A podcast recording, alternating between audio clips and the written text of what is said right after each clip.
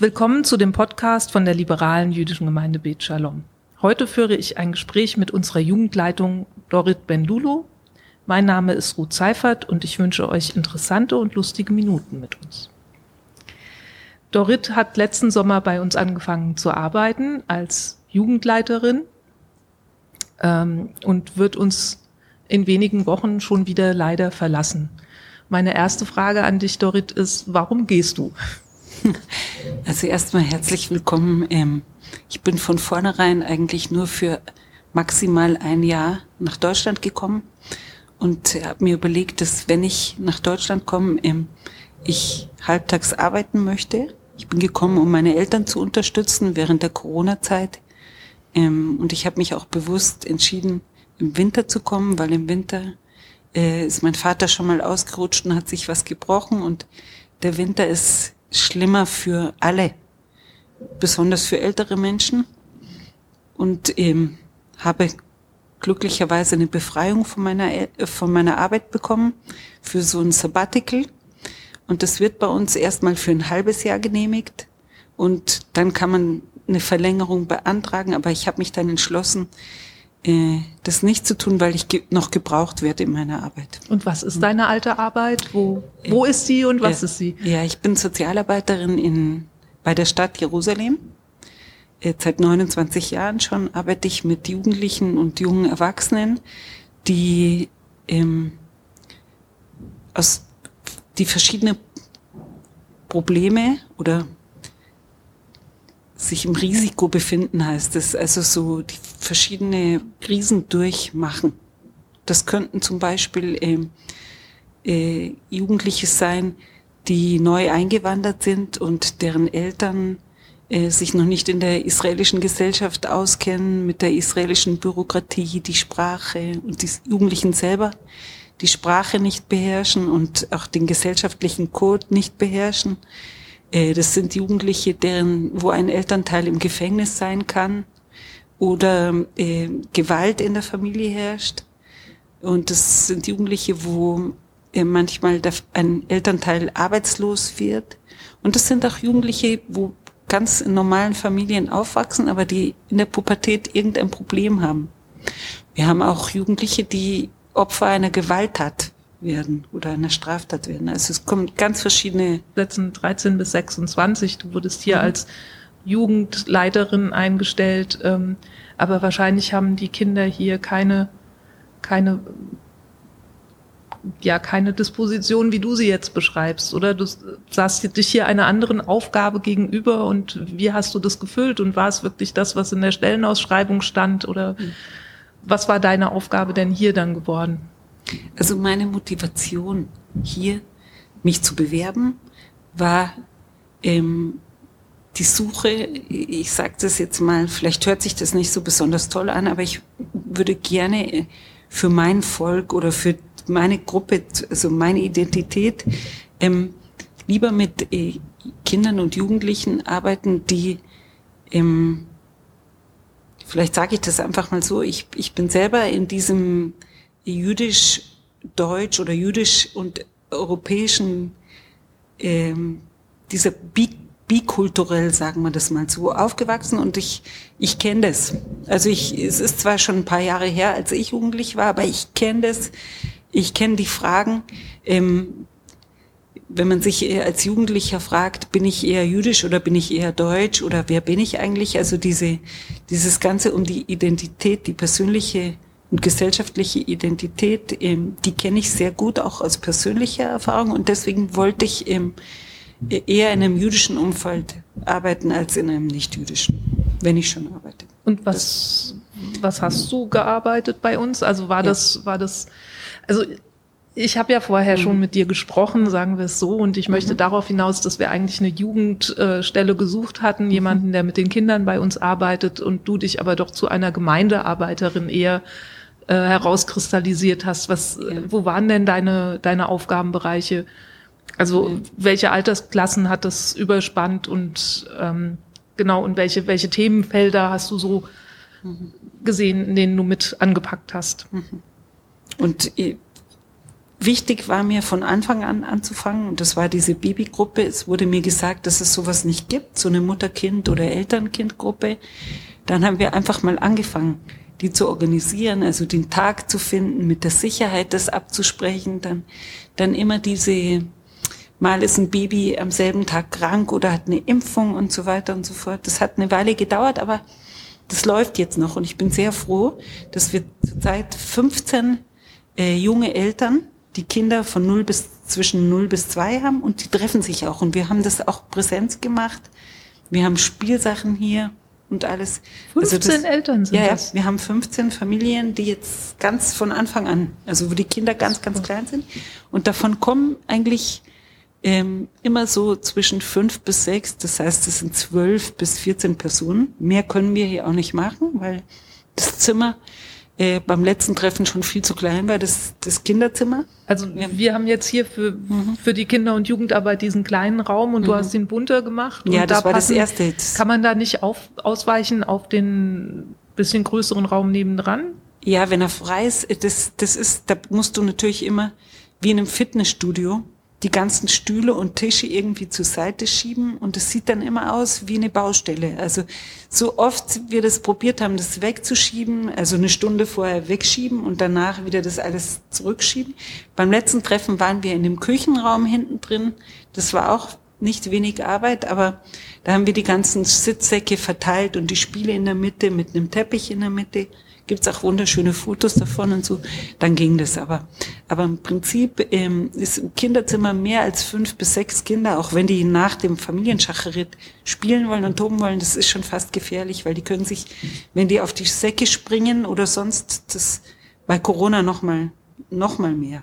Also schon, ich hoffe halt, dass das jetzt irgendwann mal das für Kinder und Jugendliche ein größerer Raum oder ein eigener Raum ist, weil das fängt an mit dem Raum schaffen. Mhm. Und Raum schaffen, äh, das ist auch physisch, geografisch also, aber auch äh, mental, dass sich eine Gemeinschaft überlegt, was, was wollen wir als Gemeinschaft und was wollen wir nicht. Wie viel wollen wir wovon?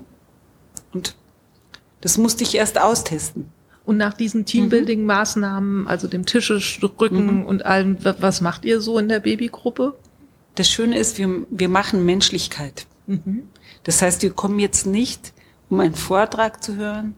Wir kommen jetzt nicht, um, es gibt immer was Kleines zum Essen natürlich, weil die Mütter und Eltern, wir machen das am Nachmittag, die kommen dann direkt von der Arbeit oder von der Kita oder von der Kinderbetreuung. Wer arbeitet? Die meisten arbeiten. Ähm, dann können Sie ein bisschen Kaffee sich machen oder Tee, wenn einer stillt. Also wir haben auch ganz toll im Wickeltisch im Klo jetzt. Das ist ganz was Tolles, ja. Ähm, wir haben Spiele, die Kinder spielen und die Mütter reden miteinander. Die ja, Eltern, ist, ich sage jetzt Mütter, aber es waren auch drei Väter da. Also das, der Sinn der Sache ist, miteinander zu reden, sich auszutauschen, ähm, eine hat äh, Angst vor, dem, vor der Impfung und fragt eben, was das. Dann berät man sich, ähm, welcher Kinderarzt, ob jemand einen Kinderarzt kennt oder über andere Sachen. Ähm, dann gibt man Schuhe zum Beispiel. Eine, eine Mutter hat einer anderen Tochter, wo die Schuhe schon zu klein waren. Also man tauscht, man macht einfach Kontakt miteinander. Man hilft sich, wenn man Probleme beim Stillen hat, gibt sich Tipps und redet miteinander. Und wie oft ist das? Das haben wir jetzt einmal im Monat Präsenz mhm. gemacht und der Gedanke war, das mit den Familienschacherit zu kombinieren. Das heißt, immer in der Woche, wo kein Familienschacherit ist, ähm, ist das Babycafé. Ähm, das heißt, dass sich die jungen Familien äh, zweimal im Monat sehen, zu regelmäßigen Zeiten. Und wir haben eine ganz aktive WhatsApp-Gruppe gegründet, wo man sich auch gegenseitig Tipps gibt. Und ich habe immer äh, in der Bücherei mir Sachen ausge, so, da gibt so Waren, Stiftung Warentestung, solche Tests und habe die immer abfotokopiert und reingetan. Also zum Beispiel Tipps mit Kinderpreis, wo Schadstoffe drin sind und solche alle möglichen Tipps halt, die relevant sind in dem Alter. Die habe ich dann immer ab und zu mal rein, damit die Eltern das wissen, auch wenn einer, was weiß ich, beim einer kriegt Zähnchen und was man da gegenseitig macht, das ist eben mhm. so einen Raum schaffen für noch was, weil jeder wohnt ja woanders Und das ist sehr schwierig, Kontakte aufzubauen. Wenn du jetzt leider gehst, mhm. an, kann man sich an Shoshana wenden, wenn man in diese WhatsApp-Gruppe möchte? Oder nee, wir haben zwei Nachfolger. Ich bin glücklich. Das mhm. ist nämlich innerhalb von weniger als einem halben Jahr äh, was zu schaffen, was noch weitergeht. Das ist sehr schwierig. Und wir haben jetzt zwei Mütter, die das weiterführen, die die also WhatsApp-Gruppe und die Treffen weiterführen. Und der Rabbiner, der das erste Mal, also also das ist ganz was Neues. Der wird dann auch alle zwei Monate mal einen Gottesdienst mit Müttern und ganz, ganz Kleinen äh, machen, ja. Das und das lesen wir dann im Rundmail wahrscheinlich, wenn ja. das so weit ist. Ja. Okay, dann das ist ähm, ganz toll. Also, ich gehe einfach mal nach, ja. nach Altersgruppen, dann mhm. kommen ja so ja. die ja, eigentlich würden dann erst die kleineren kommen. Für mhm. die habe ich immer mal gelesen, dass es jetzt einen Zauberworkshop gibt ja, und einen Ausflug und so. Sowas gab's. Mhm. Ja, also ähm, ich bin erst wollte noch sagen, ich bin ganz froh, dass ein paar von den Müttern mit den ganz Kleinen auch zum Mini-Machane mitkommen. Mhm. Also das freut mich sehr und hoffe eigentlich, dass dann das Mini-Machane auch die Möglichkeit gibt, durch das gemeinsame Essen oder durch gemeinsame Aktivitäten sich auch miteinander, also persönlich kennenzulernen und auszutauschen, ja, auch von älteren Müttern. Ja. Auch chronologisch wir haben den Zauberkurs angeboten. Im Zauberkurs waren allerdings Kinder zwischen sechs und dreizehn. Also nicht irgendwie so sechs, sieben, sondern gemischt, also gemischte Altersgruppen. Ich fand das sehr schön. Wir haben viermal äh, oder fünfmal, ich glaube fünfmal war das, ja, drei Stunden lang gezaubert, das gelernt mit einem professionellen Zauberer. Und die konnten dann eine Aufführung machen. Und danach waren wir auch zu Besuch in der Zauberakademie. Da waren auch zwei Eltern mit dabei. Das war wunderschön.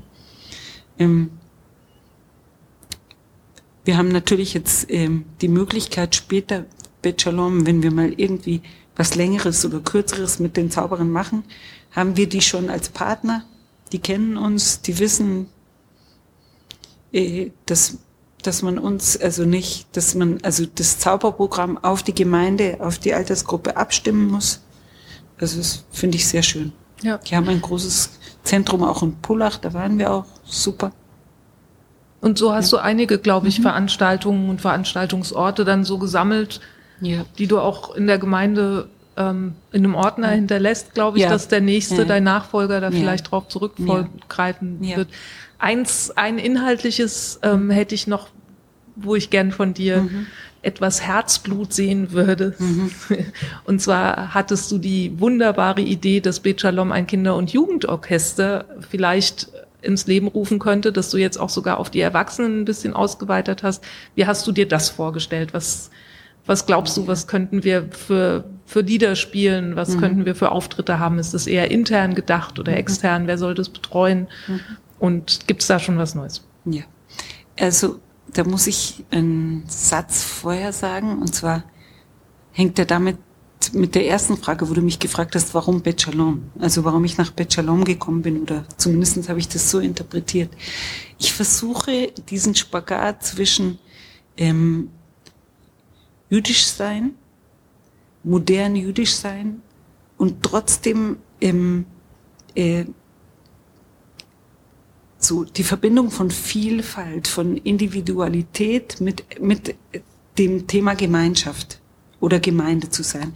Und mir ist eben aufgefallen, dass es so viel jüdische Musik gibt. Eigentlich war das ein Zufall, weil ich mal eins von den Zauberkindern gefragt habe, ob es ein Instrument spielt. Und der hat dann an der, tatsächlich hat ein Kind, also der David war das, äh, gesagt, er spielt Klavier und Geige. Und dann habe ich ihn gefragt, ob er äh, bei der Chanukka-Feier was vorspielen will. Und der war dann so begeistert, ja. Und dann habe ich angefangen, dann haben andere noch gesagt, auch in der Zauberergruppe, die spielen auch. Und dann ist mir eben bewusst geworden, dass es einen Chor gibt, denn das wusste ich schon. Also vor allem für Erwachsene, was ich so gehört habe in Bachelor. Aber es gibt eigentlich sehr viele Chore, auch in Schulen und so. Aber es gibt eigentlich kein, kein Orchester, das jüdische Musik, vor allem auch von jüdischen ähm, äh, Komponisten, die man nicht so oft hört, ja, so, das, sich so spezialisiert. Und dann habe ich angefangen rumzufragen. Und so. Wir haben jetzt eine Liste von neun Kindern, die Instrumente spielen und drei Erwachsene, wobei noch eine Musiklehrerin dabei ist, die das professionell macht. Ja. Aber ich habe noch niemanden gefunden, der das weitermacht. Also das. Du hattest ja im Vorfeld so eine Idee gehabt, dass am Ende, also dass man jetzt vielleicht zwei oder drei Mus Musikstücke aussuchen könnte und die dann vielleicht ein Probekonzert machen am, am Ende vom Schuljahr oder bei so einem Fest, das finde ich hervorragend. Ich selber, bevor du das vorgeschlagen hast, hatte mir Gedanken gemacht, ähm, ob man das vielleicht in ein Jahresprogramm, wenn man, also das Jahresprogramm für Bechalon macht schon Daten festlegt, ähm, wo so ein Orchester sich zum Proben trifft. Dass es schon Stücke sind, die der Kantor, also Nicola, der ist ja ein Musiker, ein super Musiker, aussucht und äh, dass jeder die Noten schon am Anfang vom Jahr bekommt und sie üben kann, mehr oder weniger, und dass man sich dann vielleicht einmal im Monat trifft und zusammen spielt. Also das, ja, also es wäre auf jeden dass Fall man machbar, so mal anfängt. Aber ja. jemand muss das leiten und leider habe ich noch niemanden gefunden, der das in die Hand nehmen da bleibe ich mal dran. Ja. Das ist nämlich eine mhm. sehr schöne ja. Idee, die ja, wirklich nicht so oft ist. Das ist auch die, die ja, ja. sehr interessant. Jetzt aber schön. dann noch die Frage. Das stärkt das auch die innere Identität und nach außen hin, wenn man nämlich irgendwo als, als Orchester spielt, ja, und, und dann was erzählt und sich beschäftigt einfach damit, das finde ich, ich finde solche Sachen nach innen und nach außen, die sind super wichtig. Das kann ja auch dann wachsen, ja. wenn man sagt, ja. erstmal bei uns bei irgendeiner Feierlichkeit mhm. oder so Richtig. und dann drückt man mal genau, woanders genau, auf. Ja. ja. Ich schließe dann gleich eine fast letzte Frage schon mal mhm. an, und zwar, wie, welche Wünsche hättest du oder welche Vorstellungen hättest du, wie Bechalom sich weiterentwickeln könnte, noch wie es besser, naja, besser, wie es lebendiger, wie es wieder mehr zurück zu einer aktiven Gemeinschaft werden kann. Du hast mhm. es ja wirklich auch erzählt, dass du nur, in, nur unter Corona-Bedingungen eigentlich erlebt hast und da war es doch sehr zurückgefahren. Also was kannst du dir vorstellen, was kann Bechalom noch brauchen? Wo kann es hingehen? Hast du da vielleicht einige Ideen, die du formulieren möchtest? Ja, also ich glaube, das Wichtigste ist Teamarbeit.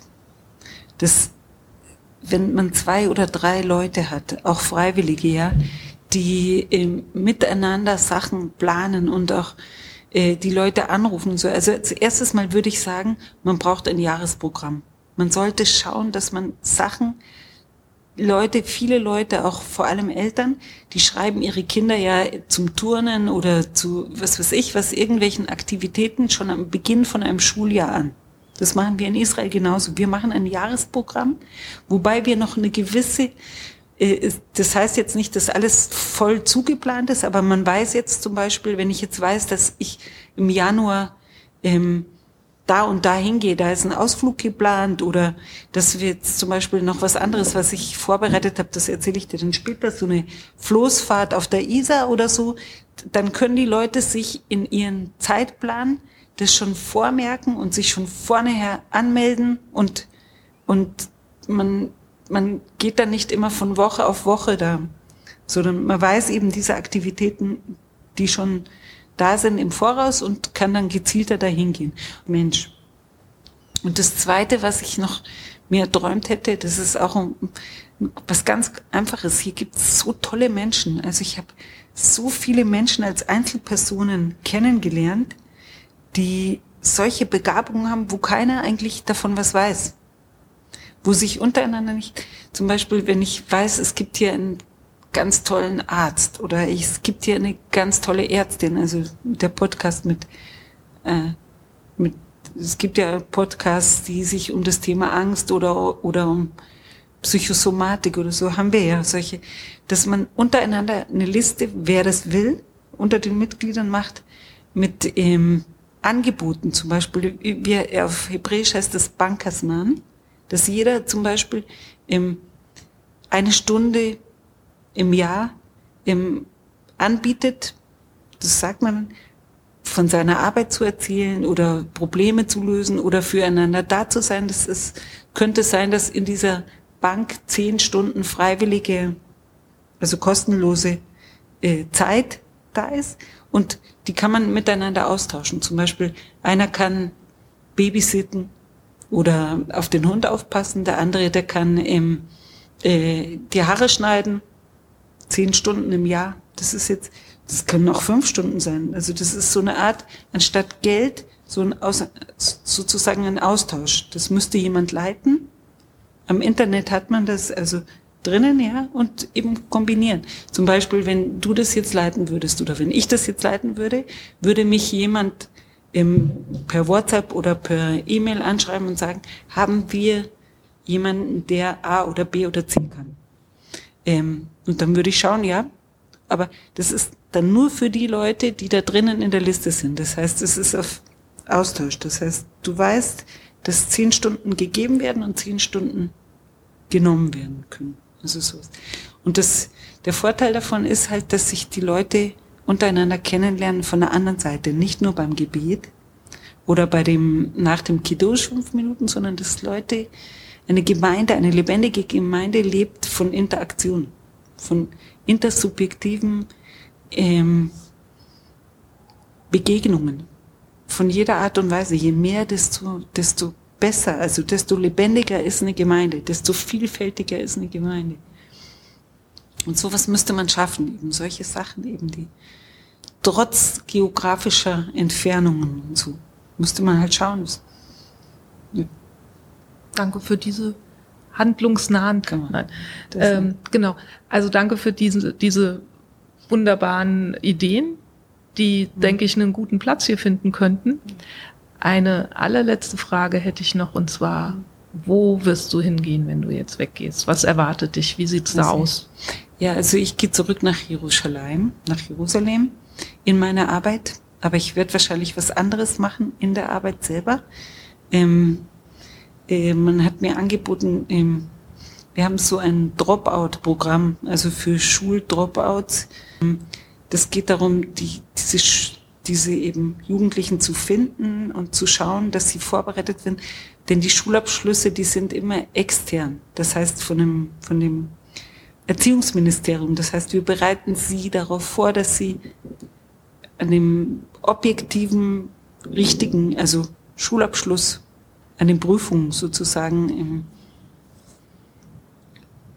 teilnehmen können, dass Sie das schaffen, ja, und dass Sie dann einen besseren Schulabschluss bekommen für Ihre Zukunft. Und das ist, äh, die müssen dann Mathematik und alles und vor allem sind es Jugendliche, die entweder gar nicht auf der Schule waren oder nur so Art Besucher Status haben oder, oder Leute, die aus dem Knast kommen, weil es ist bei uns bis 26. Also es ist von 13 bis 26 unsere Abteilung. Das sind verschiedene ähm, Programme, aber das, also da wurde ich gefragt, ob ich Interesse habe. Wenn es nicht das ist, dann gehe ich auf die Straße oder sonst ist. Wie, unsere Abteilung ist sehr groß und da gibt es sehr viel zu tun und ich mag eigentlich alles. Ich bilde auch Studenten aus in der Sozialarbeit, äh, mache Supervision und so. Also eigentlich mag ich die Vielfältigkeit in der Sozialarbeit. Das und das gefällt mir hier auch, diese Vielfältigkeit von einer lebendigen Gemeinde, das ist, das finde ich gut. Das klingt nicht nur nicht nur schön, sondern nach einer verantwortungsvollen und ähm, ja und auch recht schweren Aufgabe, der du. Aber für dich. Ich liebe das. Ich mag die Jugendlichen. Ich mag das. Dieses nicht geradeaus. Dieses Tunnelding. Ich mag dieses dieses sich aufeinander einlassen, diesen Prozess. Und ich glaube, es geht auch darum im Leben überhaupt, ja. Weil das gemein, das, das, was die alle Jugendlichen zumindestens mit denen unsere Abteilung arbeitet, gemeinsam haben, denen fehlt das Urvertrauen. Da ist ein Knacks an dem Urvertrauen. Und das ist, es geht eigentlich im Prinzip, egal welcher Krise ein Mensch durchmacht, meiner Meinung nach geht's darum, dass wenn das Urvertrauen, ähm, wenn der Mensch merkt, dass er, dass es noch anderen genauso geht, ja, und dass es vielleicht doch etwas Größeres gibt. Das kann man jetzt religiös sagen oder nicht religiös. Ja, das ist äh, dann dann gibt's immer einen Weg und darin glaube ich und das weiß ich. Das ist meine Lebenserfahrung so. Und und deswegen ja, man muss ins kalte Wasser springen, genau wie hier im Pichalon. Man muss eben den Mut haben, ins kalte Wasser zu springen und gleichzeitig daran zu glauben, dass es ein Strand äh, oder ein Ufer in Aussicht ist, ja. Also wenn ein Ufer da ist, dann schafft man das eben. Liebe Dorit, das war ein schöner Abschluss. Ich danke dir sehr für deine bereichernde Arbeit für Bet Shalom und den Ausblick. Und ich darf, denke ich, im Namen aller sagen, wir wünschen dir alles Gute für deine neuen oder alten Aufgaben und hoffen, dass wir dich wieder bei Bet Shalom irgendwann sehen. Dankeschön. Und danke auch.